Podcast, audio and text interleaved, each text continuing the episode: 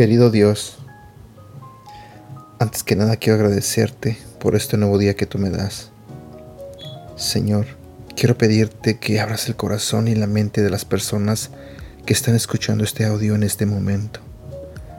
Te pido, Señor, que seas tú el que les hable a través de este devocional. Y también te pido, Señor, que bendiga sus vidas. En el nombre de Jesús. Amén. Hola. ¿Cómo estás? Buenos días. Vamos a comenzar con nuestro devocional del día de hoy.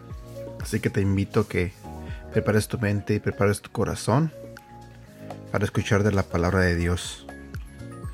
Hoy hablaremos de un tema que se titula Tras el confort. Ya sea que estemos estresados, heridos, cansados o simplemente aburridos, todos a veces nos encontramos buscando la comodidad. ¿Quién no ha gastado de más? ¿Quién no ha comido de más? ¿Quién no ha dormido de más? ¿Y quién no ha sobreestimado el poder de las cosas materiales de proveer comodidad duradera?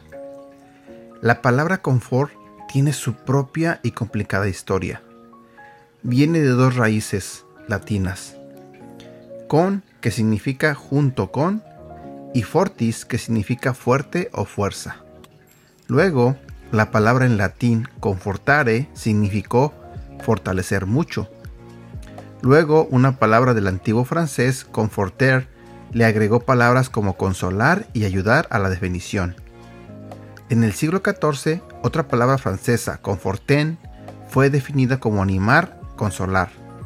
Ya para el siglo XVII, la versión inglesa de la palabra empezó a implicar un sentido de alivio físico que es el que entendemos el día de hoy.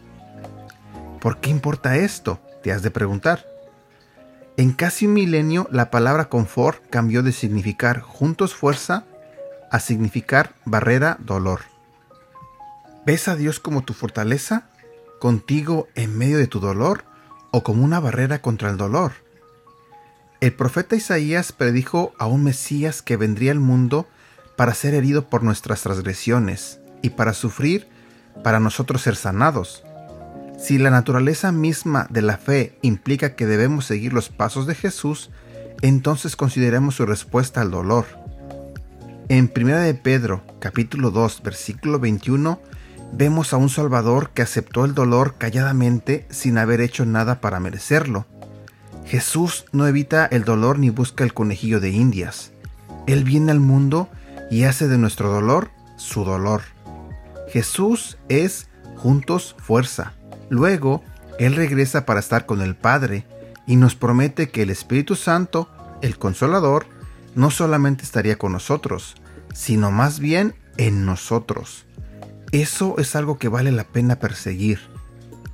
Así que no busquemos la versión de confort en el mundo, disfrutando de series de Netflix con nuestros leales amigos. Más bien busquemos el confort del Espíritu Santo, sabiendo que no significa una vida sin dolor, sino consuelo en medio del dolor. Oración. Dios, no me gusta la incomodidad, pero te amo. Por favor, cambia mi entendimiento de tu consuelo y ayúdame a realmente sentirlo. Espíritu Santo, enséñame cómo tu juntos fuerza está conmigo y en mí. Jesús, gracias por cargar con mi culpa en la cruz. Amén. Versículo para recordar. Primera de Pedro capítulo 2 versículo 21 al 25. Si acaso sufren injustamente, recuerden que Dios les ha ordenado sufrir con paciencia. Y en eso Cristo les ha dado el ejemplo, para que hagan lo mismo, pues Él sufrió por ustedes. Cristo no pecó nunca y jamás engañó a nadie cuando lo insultaban, jamás contestaba con insultos y jamás amenazó a quienes lo hicieron sufrir. Más bien, dejó que Dios los cuidara y se encargara de todo, puesto que Dios juzga a todos con justicia. Cristo hizo suyos nuestros pecados y por eso murió en la cruz. lo hizo para que nosotros dejemos por completo de hacer el mal y vivamos haciendo el bien. Cristo fue herido para que ustedes fueran sanados. Antes ustedes andaban como ovejas perdidas, pero ahora han regresado a Cristo, que es como un pastor que los cuida y los protege. Y aquí llegamos a la parte final de este devocional.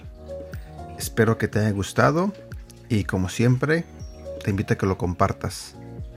Te deseo que tengas un bonito día y que Dios te bendiga.